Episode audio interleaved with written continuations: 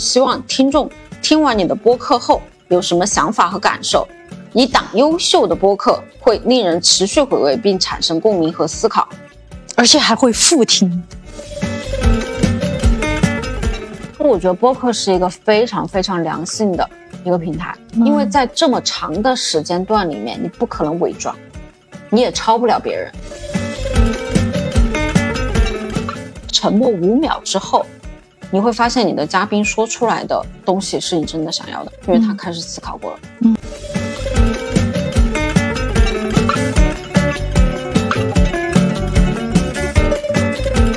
本期节目由 TISO 耳机赞助播出。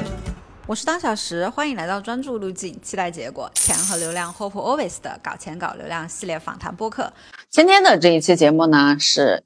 特别特殊的一期，因为本来是要做成一期单口，但是 因为我怕觉得有点紧张，而且迟迟没有开始，所以今天呢，我们就邀请到了我的一位好朋友坐在我的对面。正好今天坐在我对面的这位小朋友，他也很想要做自己的一档播客，所以我们就把他充当为。耳机旁边的你，如果你有什么问题，请尽情的提出来，中途也可以打断，我们也可以进行一个交流。好的，好。然后这本书呢，其实真的很有效，我发现为什么？就是我是十一月十五号，我差不多到两千粉的时候买的这本书。它的契机呢，这本书在国内还买不到的，它是我去香港谈客户的时候买的，它叫。如何做出爆红的 Podcast？就在我刚开始做播客的时候，我其实是有在上网去搜索怎么做播客，我发现教程特别少，嗯，而且因为它红起来的时间很短嘛，国内的经验就没有很多，就大部分都是国外的。但我英语又不太好，我又看不懂国外的教程，我搜了一下国内做的播客的书，都是技术流的，就是教你怎么样剪辑啊，教你怎么样去。就是，嗯，反正就很流程化，就跟你教你怎么样拍抖音、剪抖音是一样的。嗯但是实际上，我们真正需要的是一个提升，就是这种提升是认知上面的提升。你不知道播客是什么的情况下，不是说告诉你怎么剪音频，我觉得这个不是大家所需要的，而是有一个前辈，我理解为。那么这本书的作者呢，他是在零五年的时候就开始做播客的。制作人、制片就有点像电影的制片人，他经手了非常多档节目，他从事了这个职业二十年。哇啊！他写的这个书，我觉得最打动我的一点，其实是在最后的时候，他前面讲的各种技术，我觉得都觉得是可以在其他书上，你其实可以在小红书啊，怎么做小红书啊，怎么做自媒体啊，这些能够看到的，因为它全书就分为三个部分嘛。第一个部分是怎么样去做定位，你的播客要怎么定位？第二部分是怎么样提升播客的质量？那提升播客质量分为两个板块，一个是怎么去做好一个采访，一个是怎么讲好一个故事。第三个大部分就是怎么去做运营和营销你这个播客。但我说他最打动我的一点是他在结尾的时候，我念给你听啊。他说，就是存在着。一个东西创造了这样子的美好，借着专注和决心的力量，让我能够坚持这么多年。那这个东西就是热情。其实你没发现，我们在创作的过程当中，不管你是做，就坐在我对面的朋友是一个化妆师啊，他准备开的一档播客，就是介绍怎么样女孩子怎么样变美的。那不管是你要介绍怎么变美，还是我最开始做这档播客，虽然说我们现在已经有三千个。订阅了，但是最开始的几十期可能就只有几十个播放，就只有一二十个人听的时候，你怎么坚持下来？那就是这个热情。他说这本书，如果我要给你一个建议，只有一个建议的话，就是要有热情。就如果一件事情值得做，那就全心全意的投入。如果你有心要注入心力去执行一个播客，开一个播客。并承受这些挑战可能会发生的挫折，那么就不要有后顾之忧，并全力以赴。他说他自己从未跟别人提起过，他总是把每一期的播客当做他人生在世最后一期播客去做。他每当发一个新的播客到那个线上的时候，他心里面就会想：如果我不小心在路上被出了车祸被撞死，希望我最后说的话或者最后尽力做的事都跟这个节目相关啊，啊。就是我读到这里，我都有点哽咽，就是 好感动啊！你说，就是当艺术家，我觉得他其实是超脱了商业上面的东西。真的，嗯你要做好一个创作的话，不是说你给多少钱，而是说你真的是发自内心的想要去做这个事情。他其实是把他的声音留给这个世界啊。对，嗯他说他会把一切都当做他的绝响。嗯啊，他把一切都看得很重要，他把每一次都当做是他对这个世界最后的贡献。但热情会不会那个啥？就是消减嘛，不是热情嗯会不会也有一部分来源于 你听众的反馈？是这个其实就是正反馈。他所以啊，听众朋友们，请热烈的给我评论，请热烈的转发给你觉得被打动了的瞬间。你觉得这期播客有效果的话，请一定要给你喜欢的，不管是音频还是小红书这些各种的创作者要留言。因为我是觉得你再有热情，你向这个世界呐喊的时候没有回响，是到后面那个热情会不会减退？会，肯定会。嗯他说，就是做事情的话，就做你这做这个播客，或者是你真的下定决心要去做任何一个自媒体，我觉得都是这这本书不仅仅是教你怎么做音频啊，我觉得它道理都是通用的。嗯他说要有热情，要疯狂，要走没有被走过的路，做出疯狂的选择，不要害怕把事情搞砸。当事情成功的时候，欢欣鼓舞，和其他人紧密合作，慷慨分享荣耀，豁出去。但是要有目的性的去做。我觉得他这个点其实是蛮好的。他说，不管播客或者说是音频产业如何发展，不管你是谁，或者你在哪里，不管你是一个新手，还是说比他更资深，他说我知道你都身在这个旅程的起点，你创作这个音频和创意的旅程正要开始。就我在没有读到他的这个本书之前，我就是随便放录录，大家吃饭的时候随便聊一聊，对吧？嗯每天都会有绝大部分百分之八十的留言都是说，主播你能能不能不要吧唧嘴的，边吃饭还边聊，还有喝水的声音，还有盘子的声音，你是在后厨录的吗？我当时完全没有在意的，我就觉得我录完了之后我发上去就完了。但是我录我看完了这本书之后，我是真的很用心的去修正我的音频。是不是觉得自己对这个东西好像没有那么敬畏？现在感觉有敬畏心了，对，两周我就涨了一千粉，是有了就有敬畏心以后，我之前做了几个月的时间，我就只涨了两千粉，这十五天我就涨了一千粉。就是我会发现，这个就是就是冥冥之中宇宙的吸引力吧。就当你真的下决心要去做一件事情的时候，整个宇宙都会帮你，嗯嗯嗯对吧？比如说你现在正在听我们的节目，嗯嗯，这这个后面其实就是一个升华，但是我现在其实作为小白，我会更感兴趣前面的一个思路，因为后面的升华那是你的感觉，你已经做了那么多期了，我一期都没做。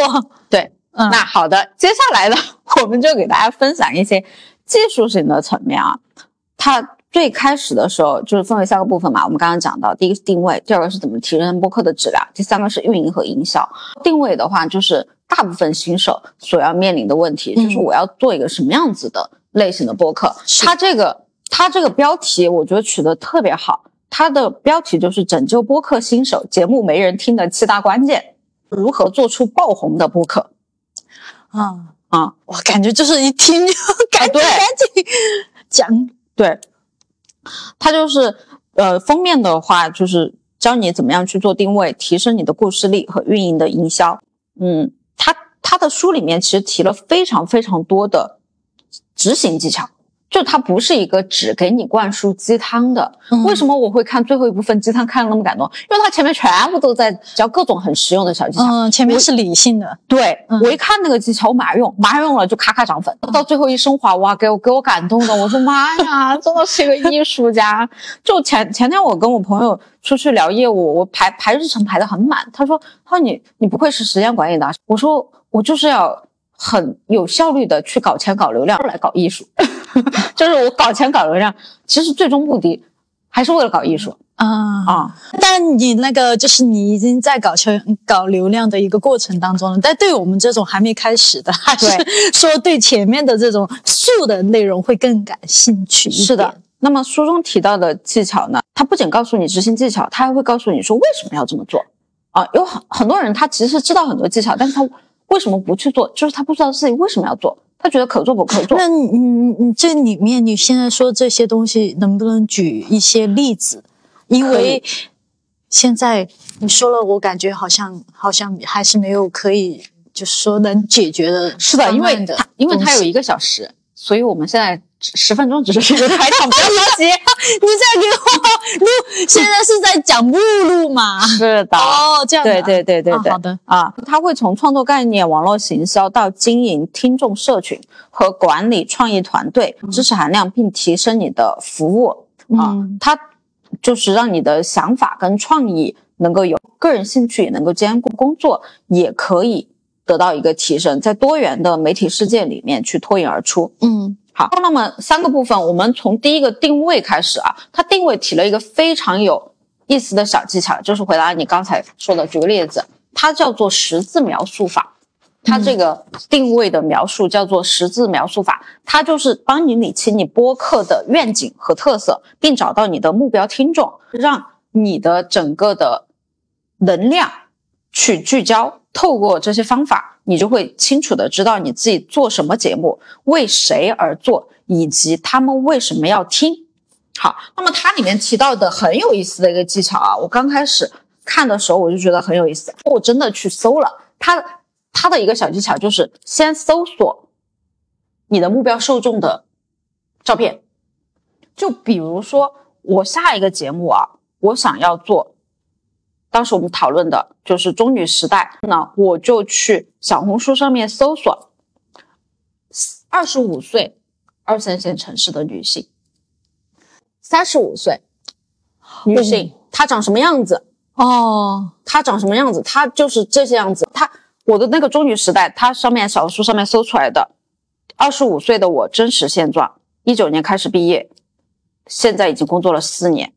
那么上学时期，我为了找到一份工作，拥有一个遮风避雨的小家，我以为我会有，但是并没有。九八年的我，容貌和身材走样，焦虑，每日为工作烦恼。九八年，你九八年已经二十五啦，这个就是我们的听众的最小的这个画上锤。唉，三十岁而立之年才幡然醒悟，出生在很普通的家庭，三十年一直没有目标规划，懵懵懂懂就长到了现在，啊，非常典型的一个用户画像。哦，这个三十岁的已婚四年，啊，做一个活生生努力向上的人。啊，三十岁本科，嗯我还有必要考研吗？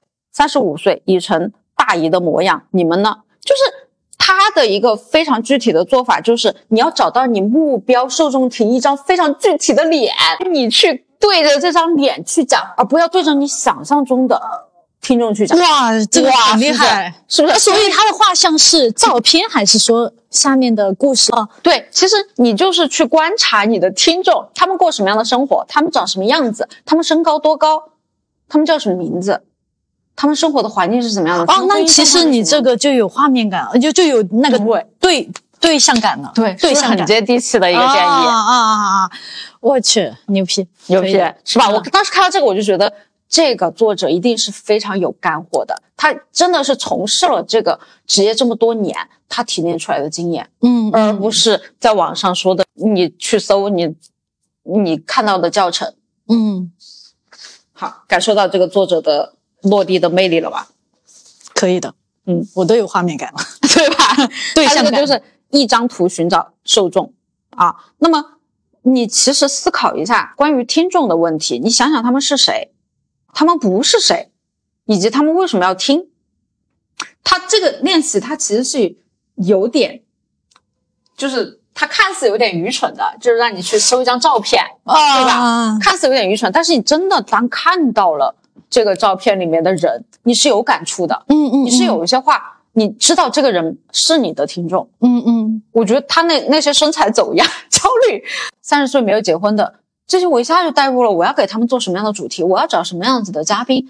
去访谈，能够让他们有所共鸣。其实这个，我觉得还有一个就是你你也找到这些人的痛点了，是吧？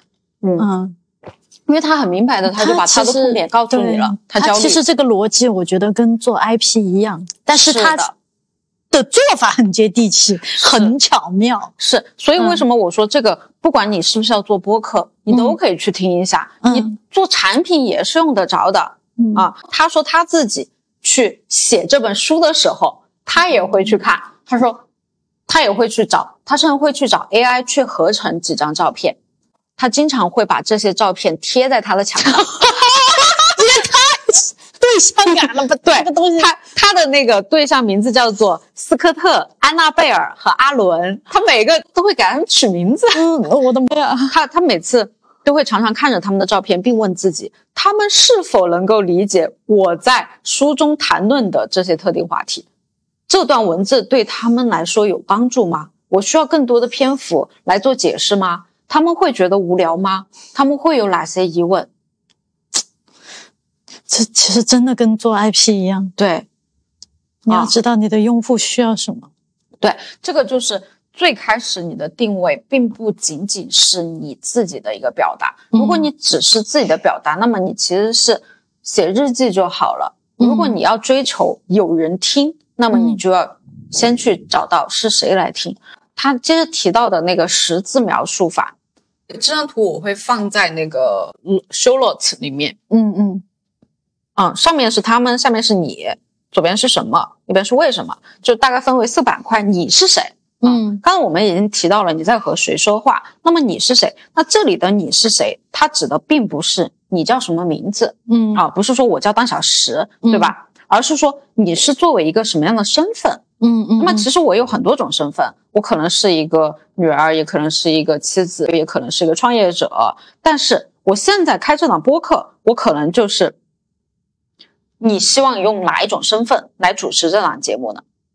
啊，我之前可能是个摄影师，接着我又做作为了一个汉服商家，现在我又在帮一些企业在做品牌和运营。那么在做搞钱搞流量这档节目的时候，我其实是以我是一个营销从业者来去这个身份来做的。但是我要新开的那个节目叫做中女时代，那么我可能是以一个中女的这个身份来主持这档播客。嗯啊。当然，他其实是可以把很多种身份组合起来的，嗯，但是究竟是哪个身份应该占主导地位？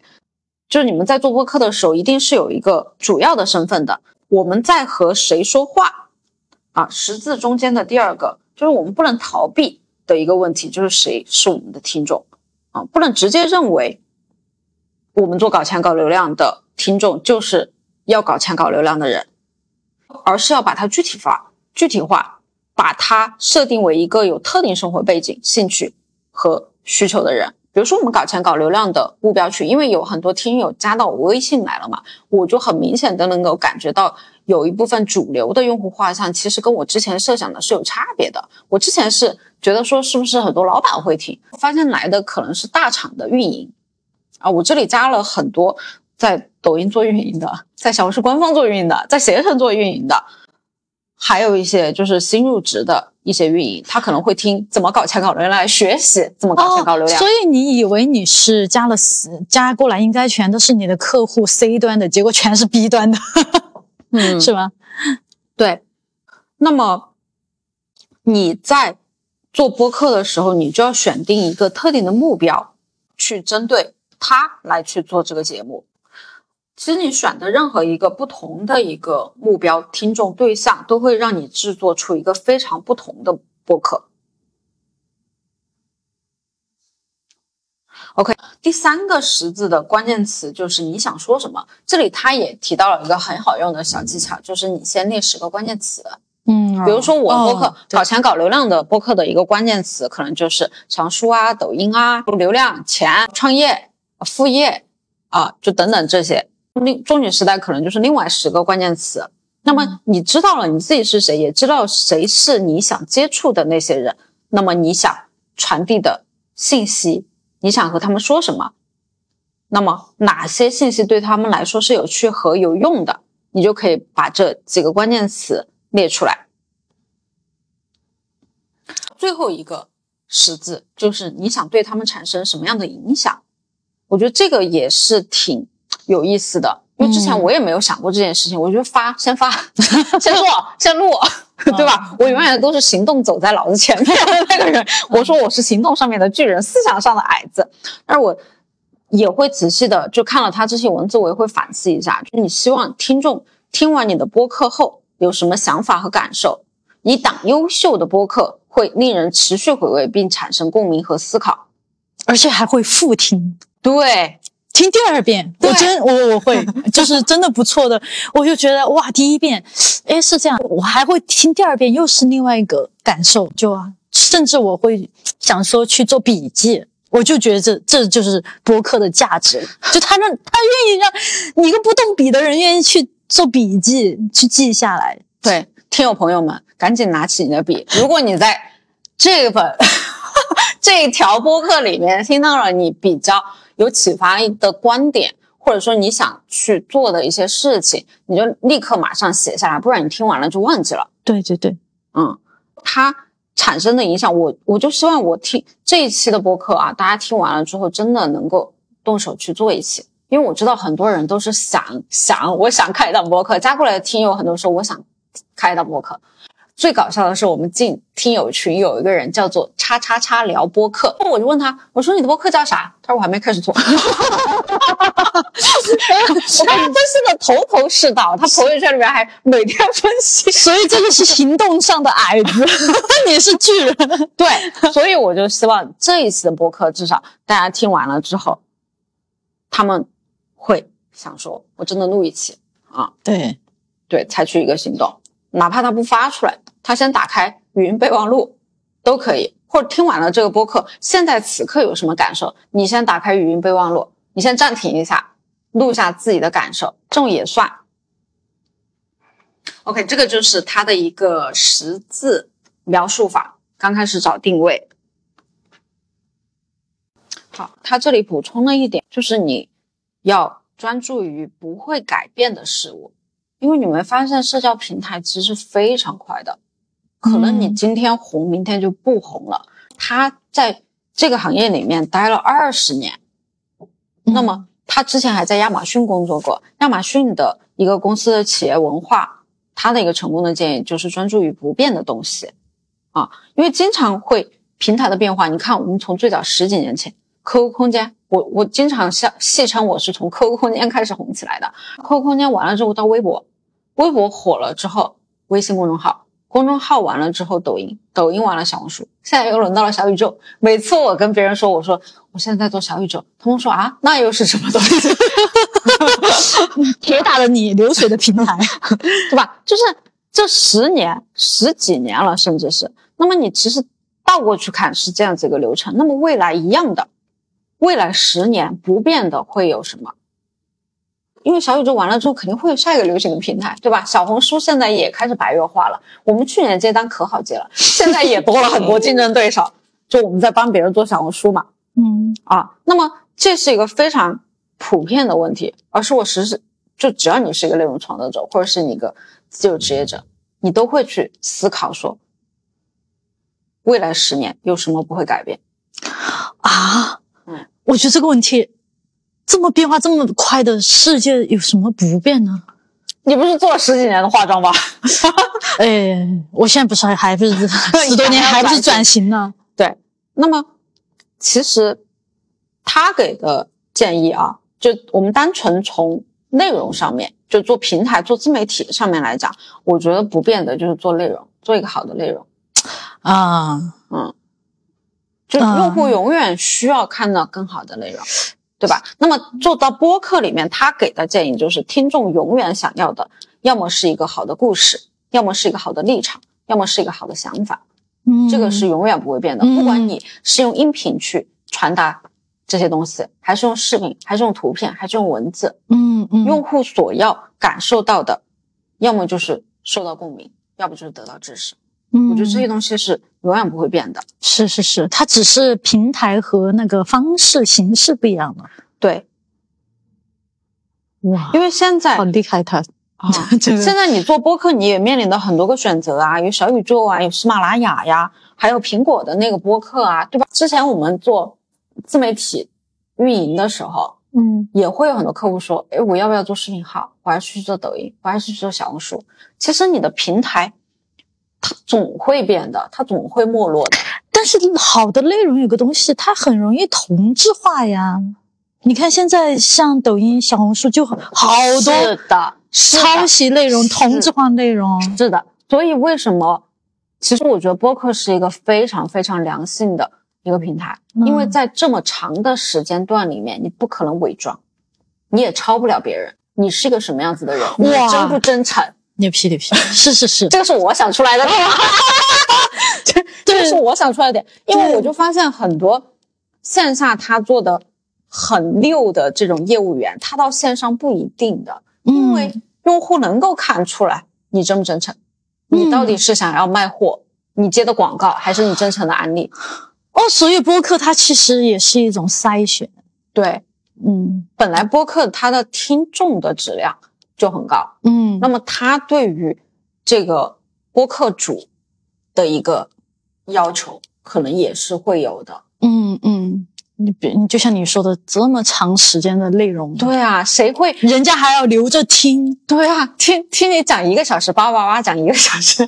我说我说播客的完播率，我们平台就我的那个节目有百分之四十二嗯，啊，我觉得已经很高了。就是你一个小时，你用户能够听你讲半半个多小时，嗯一般短视频的完播率就百分之二、百分之三，不错了。嗯嗯，开头三秒 刷过了吧，刷过就过了嘛。你直播也是嘛，你直播最最长停留个几分钟，视频号相对长一点，十几分钟也都不得了了。嗯，嗯，那真嗯对，所以不管你是选择什么样子的平台，你最重要的还是要做好内容。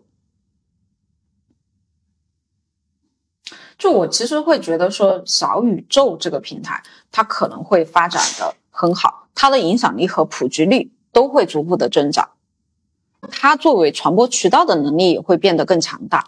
但是我觉得啊，就我们做自媒体的工作焦点不应该随着这些平台的变化而变化，而是始终要朝着正确的方向，就是把精力集中于不变的事物上面，传播制作好的内容。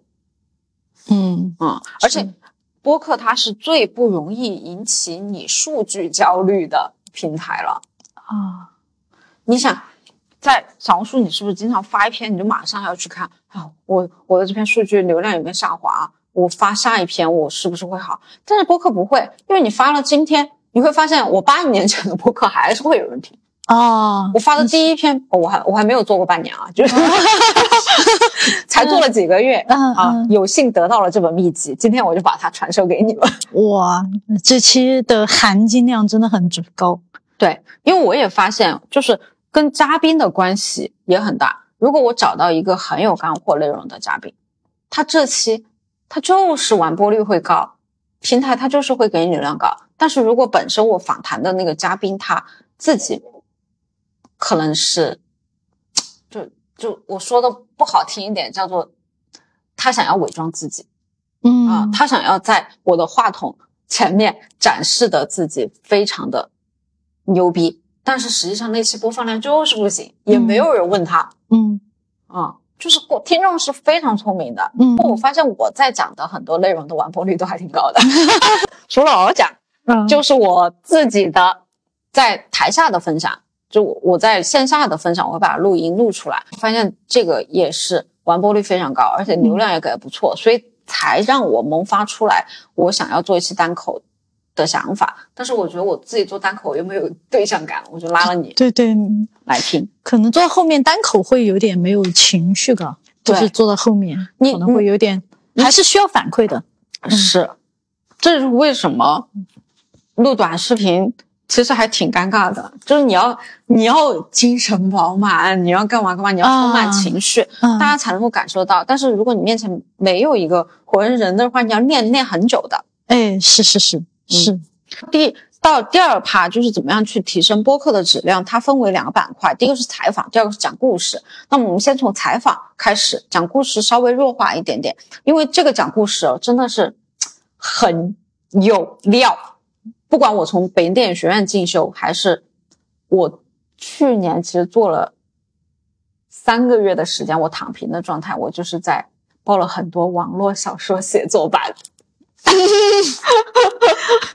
我发现他们讲的东西，这个这本书里面都讲到了。所以讲讲故事事其实就是单口，是吗？是属于嗯单口的吗？它是属于讲故事的一种体验哦形式，哦哦因为你你看，你听，我不知道你听听没有听一些故事类的播客，像故事 FM 啊，呃，我我说不出来名字，因为我听故事类的还是听的比较少，嗯。我听知识类的听的比较多，访谈类的比较多，所以我们先从访谈开始吧。好，访谈的话，它就是它整个章节，它其实是在教你问问题，嗯，因为嗯采访的一个核心就是问问题啊，你提出一个好的问题，你就能够获得更深入、更优质的访谈。嗯，所以，为什么有很多的嘉宾，他上不同的节目，他呈现出来的质量是不一样的，哪怕是同一个嘉宾在讲。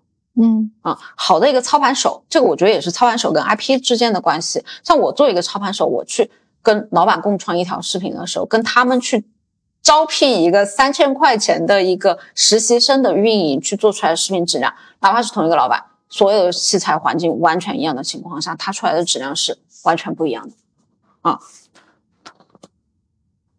那么他在前面提到的有几个点啊，就是教练式沟通，我不知道你了解过教练式沟通没有？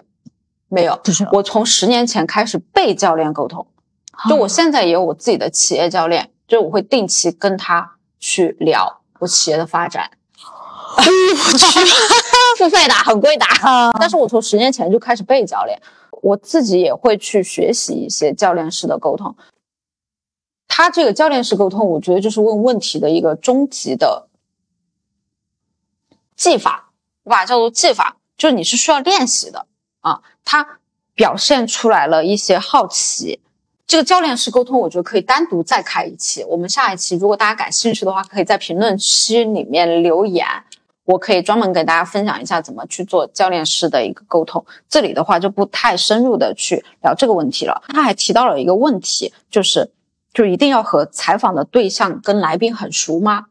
我才能啊够、对啊对啊，这个我挺好奇的，万一不熟会不会觉得啊好尴尬？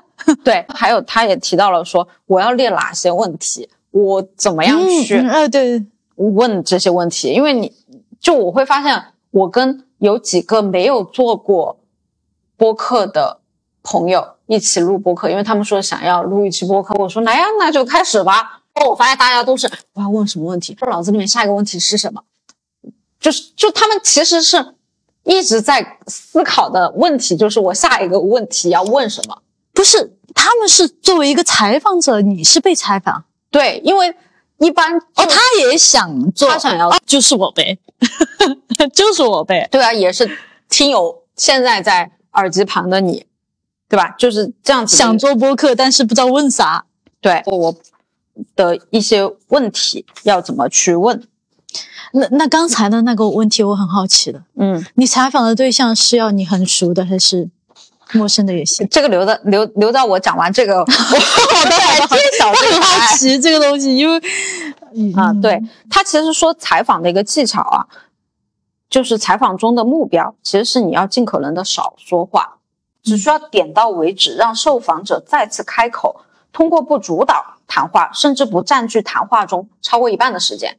这个我去导出来看过的，就是飞书上面，呃，音频它会自动有统计嘛，基本上我会在百分之二十，就是一个小时的录音，我一般的说话声音占比不会超过百分之二十。如果我作为一个访谈者的话，你这么一说，我跟你的第一期我就很大的问题，我说的太多了，我自己在那儿总结了。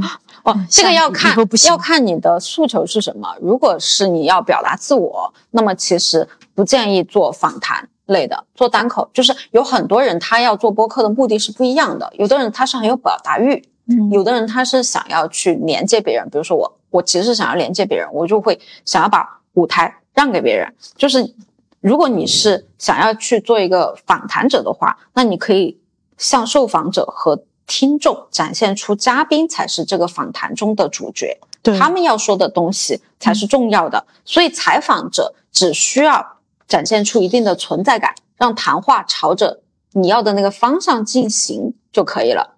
你的沉默是为了把舞台中央让给你的嘉宾，他们的故事、以及他们要说的东西。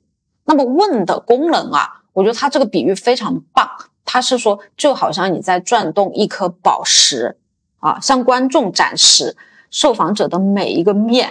哇，这个形容，对，就虽然说他最初的介绍已经很光彩夺目了，但是转动这个宝石的话，它可以让光线流动起来，真正展现出宝石每一面的品质和光辉。那其实转动的这个过程就是提问题的技巧了。对，嗯对，那么采访的基本原则就是会，就像我最开始给你做采访，我修正了一下，你你看到我访问了你两次，两次是完全不一样的。第二次就是我有学习完的时候，我付出的时间，但是会稍微有一点生硬啊，嗯就是要感谢他们接受采访。如果他们需要休息或者是想重新回答，那么你会如何处理？在这个交流的过程当中呢，你就可以简单的补充，因为很多人怕尴尬嘛，你懂？嗯很多人他接着说话，他并不是说我要表达自我，而是说，哎，大家怎么停下来了？怎么嗯开始沉默了？嗯其实真的沉默五秒之后，你会发现你的嘉宾说出来的东西是你真的想要的，因为他嗯开始思考过了。嗯之前的可能他就只是话赶话。嗯 OK，我现在就是让你们感受一下五秒的沉默。啊啊，下一个就是说到采访对象是不是要很熟嘛？其实你看，我跟我们播客播放量最高的一期，啊，我们搞钱搞流量播放量最高的一期，我和那个嘉宾见面不超过一个下午，嗯而且我和他的交流在访谈之前不超过五句话。嗯，我只是问他你要不要接受一下访谈，然后他说什么访谈？我说我在做一个播客，那个时候是我们播客都还没有开始，就我都还没有发出去，因为我会像那个中女时代，我也是，我会先访谈十个嘉宾之后，我才会去保证我的更新频率嘛。那个时候，当然也感谢我们的云端老师，但是这种的话，会不会是他本来就有分享欲，再加上他本来也有经历，本来也有内容？是但如果会不会有什么概率说你采访到一个会。完全没有什么内容，然后就全程就挤，就跟挤牙膏一样，会。会很难。会，我觉得现在我做播客跟我之前做摄影很像。嗯。就是你访谈的每个嘉宾，就好像你拍的每一个模特一样，你也会，就是我相信后面我这个商业访谈一定会收费的，只是说不知道什么时候。那么就好像我之前收费的时候拍的很多的素人，你会发现他们真的不会摆 pose，就你拍着拍着你就开始怀疑我是不是一个摄影师，我怎么拍出来这么难看？但是有的模特你拍出来就是他随便一摆，你不需要任何的访问技巧，他都能够很漂亮，一一按快门，它自然就很好看了。那其实我觉得这是你自己的一个作品的话，那你就应该是找模特啊。你那个素人他没有什么内容的话，就像你这个播客也像，你肯定也是要找有故事的人，你还前期要进行一个筛选。嗯，我觉得是这样子的，你说的肯定是没错。如果我们有条件去筛选，嗯，我们有能力去筛选，那可以。有的，对 我我发表一个我不同的观点啊，我嗯们可以进行一个碰撞。就是我会觉得刚开始你拿这些素人去练手，你碰到高手的时候，你能够更好的过招。他相当于是打你基本功的时候，你遇到一个不知道怎么开口，只要他愿意开口，那么你的访问技巧、你的控场能力嗯，你自己对这个节目的导向方向和后期的剪辑这些基本功，就很容易得到锻炼了。如果你只是拍非常漂亮的美女，那么其他人也可以拍非常漂亮的美女。所以为什么我播客里面有一条留言，我还记得印象挺深刻的。他说你们这个播客挺接地气的，其他的播客访谈嘉宾动不动就是什么公司上市公司老总咯，什么几百万的粉丝大 V 哦，你这个搞钱搞流量全是没有怎么搞流量，好扎心哦！你这么一说，我瞬间就那啥了，那啥？就是我先采访小 V，我再去搞定大 V 对，啊。因为 就是你会发现你的节目不红的时候，我也被拒绝过很多次的。嗯，我去邀请人，也不是说每次人家都愿意。啊啊，就有一些嘉宾他会觉得说你这个没有什么流量啊，我上你的节目来干嘛呢？啊，我为什么你、你这来这里曝光呢？就好像我们互免约拍的时候，是是是是，你作为一个没有名气的一个化妆师或者摄影师或者模特，你想去约一个流量很高的博主，不好意思，人家排排的队呢，好多人呢。不好意思，咱们就是说，现在在你这儿啊，小 V 想呃以后我也会成长成为大 V，以后还是会出现在你的节目里，啊就挺好的啊，这个见证彼此的成长。嗯，所以当你自己去把你的内功练好了之后，你再去跟一些大佬，我觉得你反而会更珍惜跟大佬连接的这些机会。嗯，我觉得不是珍惜，而嗯是更松弛一点吧。是，因为你觉得你自己有这个经验的话，就呃其实去对那些人祛魅了吧？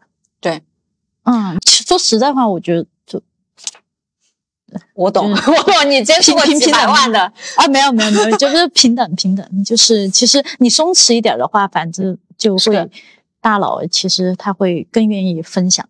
对，而且嗯当你是一个大佬的时候，你自然就觉得很平等了。因为嗯我之前就经常跟我的小伙伴说，比如说我们做服装的时候，我们不是要找很多豁免的模特嘛？嗯那很多的稍微大一点的网红，我都不会主动的去开口。我说你们找怎么找？我们的抖音粉丝多少万？九万，对吧？你就找那种低一两万于五万的，嗯那么对方哪怕是看在你的这个流量的情况下，他也会愿意跟你去互免的合作。是是是，哦，但是如果你非要去找那种几十万的，那你就先面临一下被拒绝的可能性增高的概率。嗯嗯啊，包括我们之前去找互免的模特，也是同样的，对吧？嗯当你的粉丝流量很不错的时候，你预约一个准，嗯啊，但是当人若无名，专心练剑。嗯 OK，那么下一个他说到剪辑，剪辑他非常强调要剪。刚才我们说这个，你要说什么很重点，很很那个，因为你刚才说的东西，你刚才说我们再给我来个剪剪辑要剪。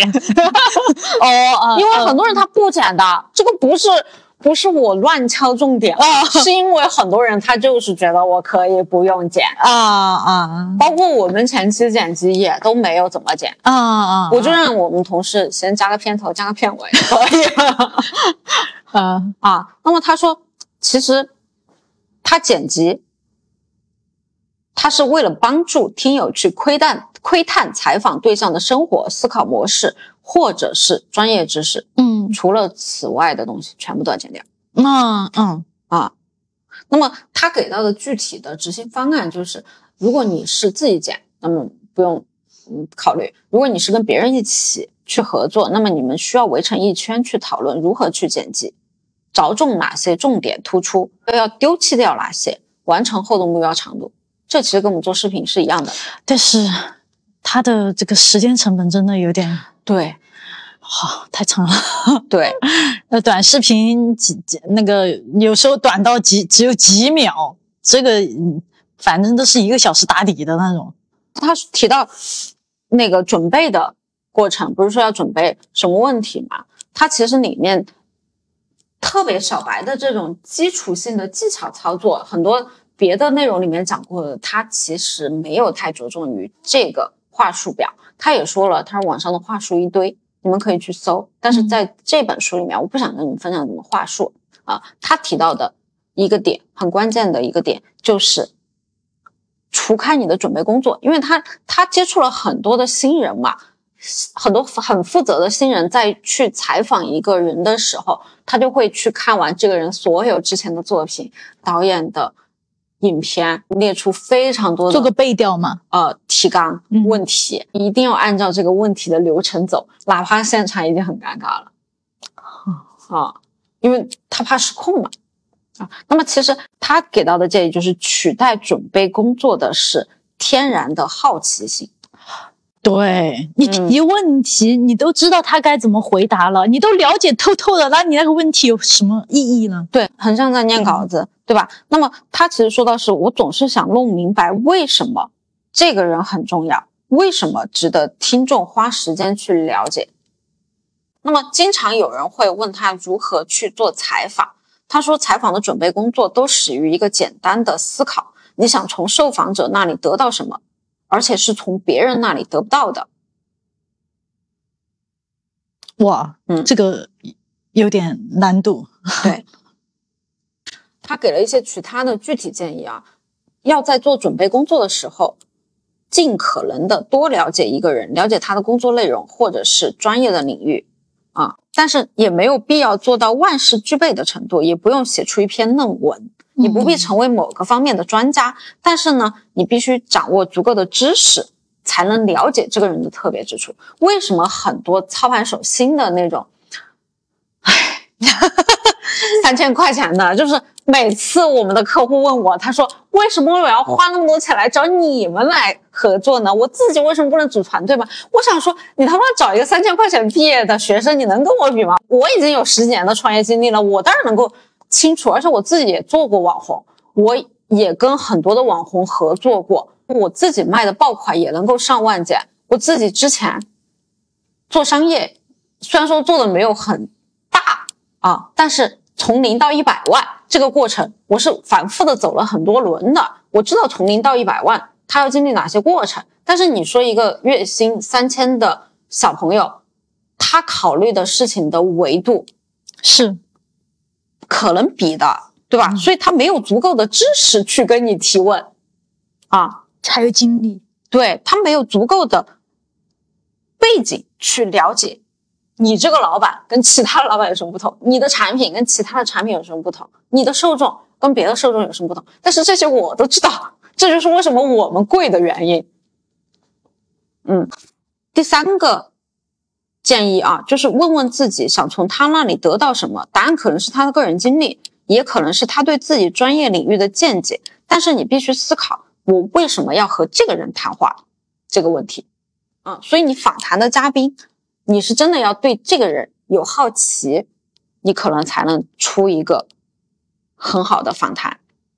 那么你就要去规划一下，你将如何展现这个人的特别之处。啊，如果只是坐下来问一些寻常的问题，你可能永远都达不到目的。一定要做一些研究，否则你不知道哪些内容他已经说过无数次，你也不需要他们再回答你同样的话。他说，别人问他，他说采访者最常犯的错误是什么？那他回答就是，那就是不知道变通的使用事先准备好的问题。嗯嗯，我认为大家有个常犯的错误，特别是刚开始做采访的时候。无论采访现场的实际状况如何，都坚持跟着问题大纲走。问问题这一趴，采访这一趴就是到这里。这一篇你还有没有什么问题？明白。下一篇就是讲故事了。唉，因为我们这一期已经超出时长了，因为我觉得每一期还每一句话都还是挺干货的。嗯，这一期的干货量还是比较充足，因为前期做了很多的一个准备嘛。然后我们在下一期，如果大家。这期的播放量定个目标吧，如果播放量超过一千，嗯，或评论超过十，啊，我们就 好像标准也不是很高啊，本来就不高。好的，好的，好的 啊，就很就就很想录下一期。你是为了录下一期定个什么标准啊？这是，行，好的，那就下期再见喽。好的，我还是蛮期待的。嗨，我是你们的主播当小时。听完怎么做播客这期节目，哪些内容最让你有所启发呢？欢迎来评论区告诉我呀。如果你听完这期节目，做出了一期的播客，欢迎留言放到我们的评论区，你的连接，那我们会在评论区选取行动最快的那位听友，送出一台 Tiso 耳机。那这个耳机呢是专门听播客的，叫渊，颜值非常高。那如果你需要加入听友群或连接我一起来串台，可以直接加我的微信须弥格当，等你连接一起搞钱搞流量呀！我们下期见。